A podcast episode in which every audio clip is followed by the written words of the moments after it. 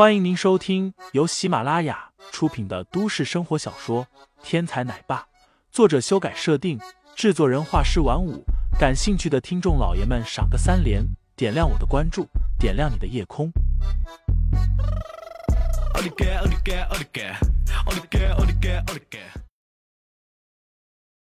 第一百一十二章乘胜权上。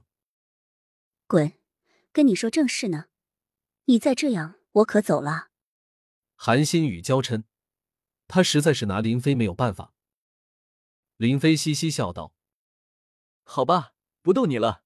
我这里有一张卡，你拿去刷吧。你未来的老公我家底有限，你省着点花啊。”韩新宇气的真想把林飞的嘴撕烂了。狗嘴里吐不出象牙，我跟你说正事呢。我真是后悔让姐姐答应你留在萌萌身边。韩新宇无奈的说道：“我说的也是正事，反正刷卡也不看是谁的卡。你难道没有看到那些人其实刷的是一张卡吗？”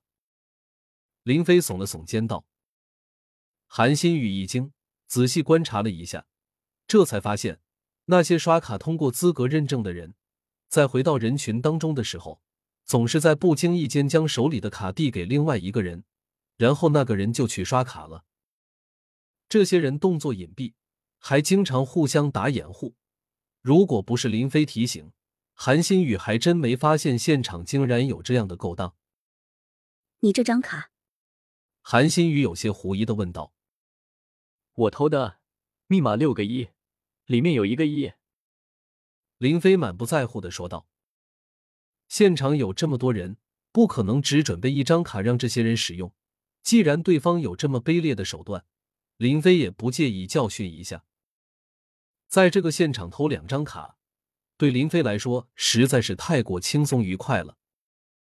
不一会儿，现场的来宾都认证的差不多了，即便是秦山这样的纯粹被利用来的人，也基本上都刷过卡了。沈千文来到韩新宇的身边道。星宇，我知道韩氏集团最近遇到了点麻烦，你姐姐也被人牵连，暂时在巡捕局做客呢。我得到的消息说，你们姐妹的个人资产也都被冻结了。如果你想要这个会员的话，我可以跟西江月前辈说一说，让他暂缓对你的个人验资。韩新宇冷笑：“多谢你的好心了，不过我自己有钱。”暂时还不需要你的帮助，新宇，不要逞强。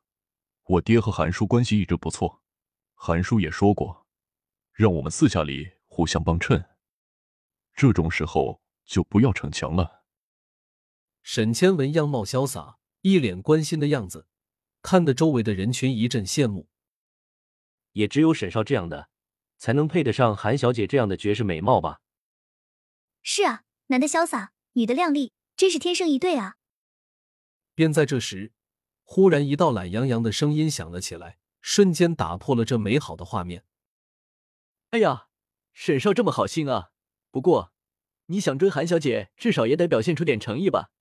人家蒋少可是说了要把韩氏集团欠我的一百多个亿的账目包揽了，不知道你沈少打算怎么表现诚意啊？说话的正是林飞，他双手插在兜里，一副吊儿郎当的样子。虽然穿着打扮也不差，但是却总给人以不合时宜的感觉，不像是高端人士，反倒像是街边故作深沉的小流氓。呵呵，林飞，林先生，韩氏集团女性物品销售部的唯一的男性销售员。沈千文看着林飞，不急不缓的说道。听到这话，现场顿时响起了一阵哄笑之声。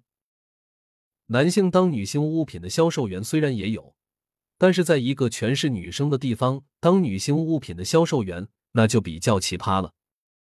不过林飞并不在意，而是用以一种带着鼓励的眼神望向沈千文，那意思就是：“你继续说。”沈千文怔了一下，不过态度依旧从容，继续道：“以武力威胁从环球集团敲诈了三百万的货款。”又以强横的姿态将追到韩氏集团讨债的债主们打跑，更是以一己之力烧了武昌楚的厂房，将武昌楚打得几近丧命。